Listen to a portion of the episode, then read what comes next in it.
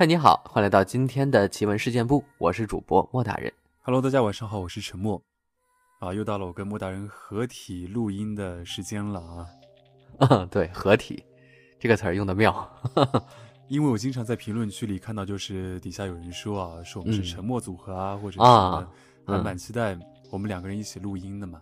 嗯然后今天要跟大家分享的一个故事，呃，其实这个故事我之前在某个直播平台上是听过的，哦，然后我觉得很精彩，它的精彩的这个点可能又跟我昨天讲的一样啊，跟普通的这个上升的这个故事不大一样。嗯那具体不一样的点在哪里？还是听你细说吧。对，就不能在前面跟大家讲太多，不然的话就是没有那个悬念了没有那个梗啊。嗯对，要大家听到那个点的时候才发现，哇，原来是那么的一个 后知后觉、细思极恐的感觉。嗯，好像上一期你就也提前抖了包袱啊，提前把梗说了。是的，所以这一期好好听一听我们的这个故事当中，到底是怎样的一种不能去细想的一个点。嗯这个故事是老家的三叔讲给我听的，当时听完后，整个后脑勺都是发麻的。但是多年的科学文化教育告诉我，这是不可能。于是我还专门向我爸求证，但得到的答复却是确有其事。很多东西也记不清了，且听我慢慢道来。故事发生在八十年代，要从一起意外死亡事件开始说起。死者是打主的一个本家，姑且称他为 X 吧。据 X 的家属说，事发当天是 X 的一个朋友来找他，说乡里新开了一个澡堂，这几天正在试水，虽然尚未开张，并不对外开放，但是由于这朋友和澡堂的管理员很熟，这两天也可以去，正好趁着没什么人，好好放松一下。于是特别来邀请 X 一起去洗澡。X 欣然同意，一同前往洗澡，但是这一去却再也没回来。两个人双双在澡堂被电死了。发生了这样的意外事故，可能放在现在，大家第一反应是报警，但是放在八十年代的农村，人死了也就死了，收拾收拾，可能也就下葬了。因此，并没人深究两个人在澡堂遇到了什么事情，为什么会触电身亡。事后，澡堂经过一段时间的整改，还是正常开张了，一切似乎没什么异样。只是 X 家失去了一个正当年的劳动力，他的媳妇也变成了寡妇。就在这事故过去了几个月后，灵异事件来了。三叔也是故事的一部分。那是个夏天，很热，很多人都在自家屋外街道边铺上凉席睡觉。三叔也不例外。凌晨时分，三婶在睡梦中听到街道边上有男人的哭声。他知道三叔在街道上睡觉，还很好奇三叔怎么会一个人在外面哭了起来，所以起来查看。但是看到三叔睡得很安稳，并没有什么异样，于是回屋继续睡去了。但是过了不久，又传来了哭声。这次三婶再次出来查看。结果依然没有异样，但这次三婶邀请了三叔，询问有没有听到哭声。三叔很奇怪，怎么会有哭声？自己睡得一直很沉，不知道发生了什么。就在三婶犯嘀咕，三叔闹迷糊的时候，一街坊家里炸锅了。没错，正是 X 的家。因为动静太大，所有街坊邻居都被惊醒。到 X 家查看出了什么事，一去才知道，是 X 的妹妹中了邪，满嘴说胡话。他妹妹原本身子比较弱，但是此时却在院子里来回疾走，同时哭哭啼啼，嘴里不知道说了些什么，但是语调语气像极了男人。X 家里的老人，他留下的寡妇都慌得不知所措，街坊邻居也都在围观。不知道发生了什么。过了一会儿，X 的妹妹稳定下来，开始清晰的讲话，而且讲的是他本人按理讲不可能知道的东西。时间久远，说了哪些话，三叔记不清了。只说几个印象比较深刻的吧。他对着家隔壁的一个邻居说：“某某某，我知道你偷了我家多少钱，你当我不知道呢？”又对着另外一个街坊说道：“某某某，你个混蛋和我老婆干的那点事我全清楚，你给我等着。”没错，他说的都是这些只有他死去的哥哥才能说出来的话，而且就这么对着在场的街坊说个不停。这应该是他中邪了吧？被他哥哥的灵魂附身了吧？想象一下那个现场，还是很惊悚的。这个时候就有街坊说：“赶紧烧纸，把他送走。”很快就有人取来了那种叠元宝的黄纸来，开始烧了，往天上撒。X 的妹妹看到这个情况，就要阻止他们烧纸，嘴里大叫着：“不要烧，我还有话没有说完，赶紧都捡回去灭了。”之后就顺着靠墙的梯子飞奔上屋顶。没错，是飞奔。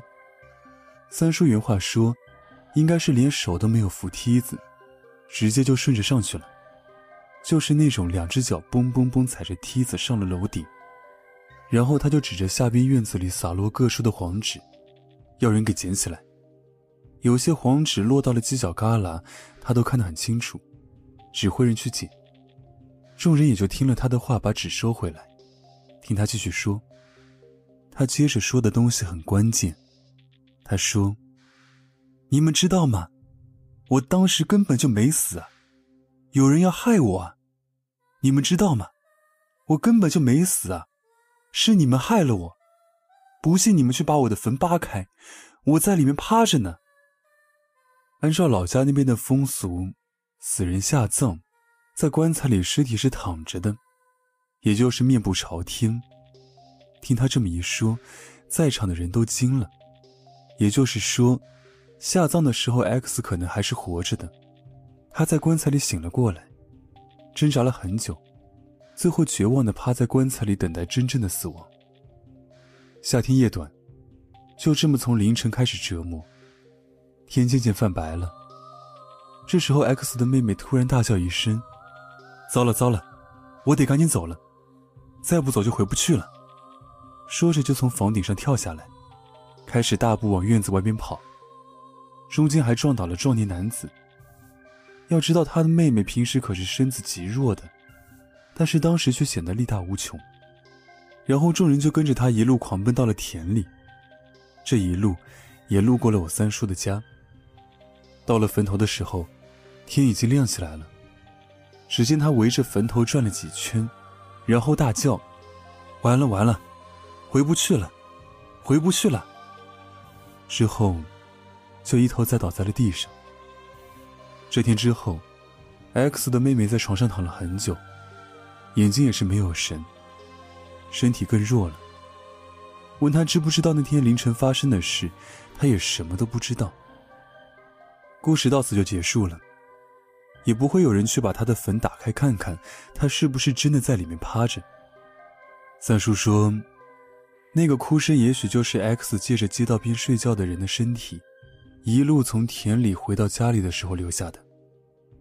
而让我头皮发麻的地方在于，如果他真的在棺材里趴着呢？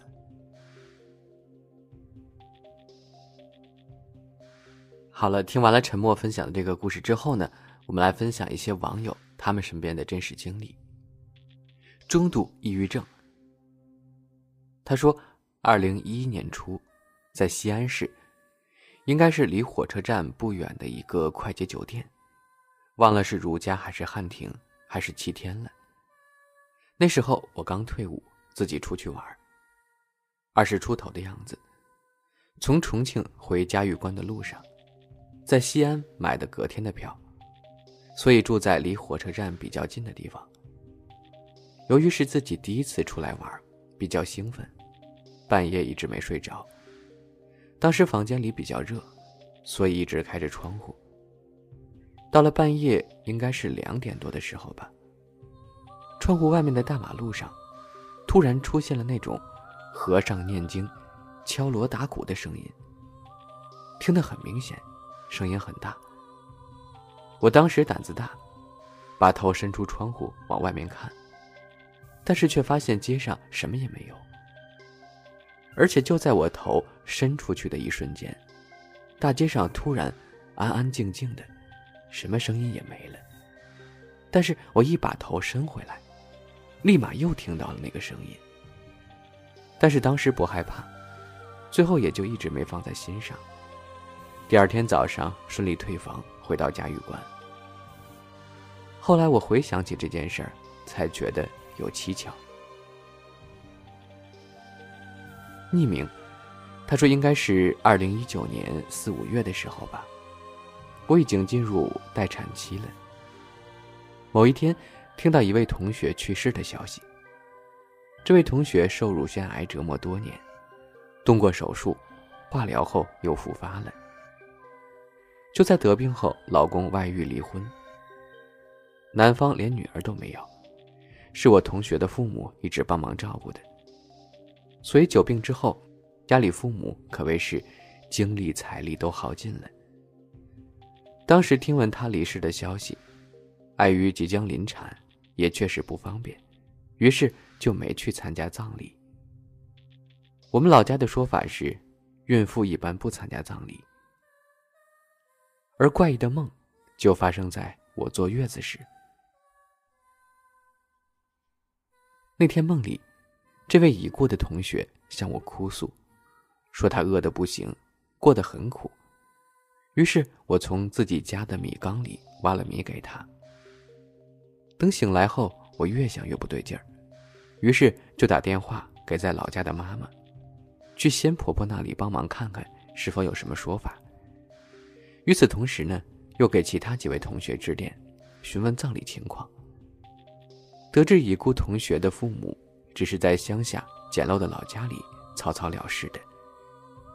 平时他们都住在城里那个家。等我妈从神婆那儿询问过后，就只说梦里给了米就没事了。但是我对同学的遭遇其实唏嘘不已，感叹生命脆弱的同时，人性有时候才是真的经不住考验。她那个前夫连自己亲生女儿都不要，就是因为。乳腺癌会遗传，可是因果循环。后来我听说，他外遇对象的母亲也是乳腺癌。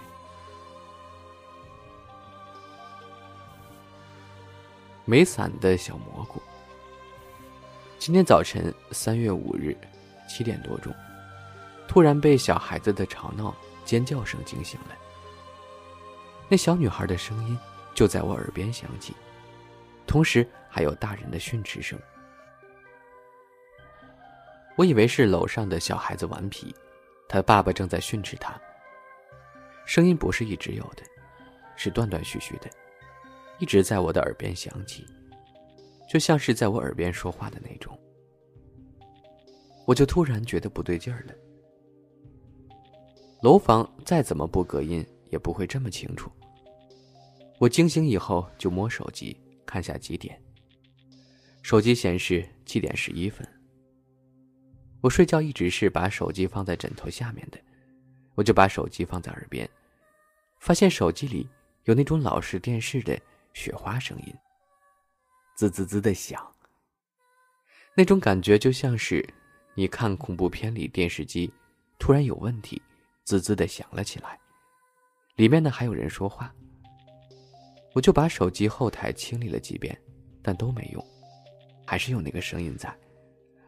后来关机重启才好的。我很确定那不是梦，手机也没有坏，因为六点钟的时候我还起床喊我妹妹起床上学呢。当时手机什么问题都没有。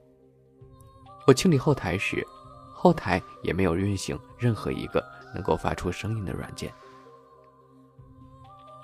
早上九点多起床上班时，我越想越不对劲儿，吓得我头皮发麻，赶紧收拾东西上班了。跟我朋友和老公说，他们都说我睡迷糊了。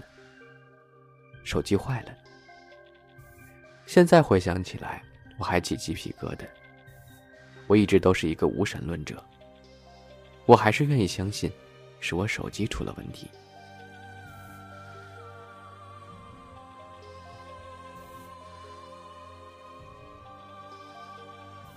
好的，以上呢就是今天呃奇闻事件部分享的全部内容了。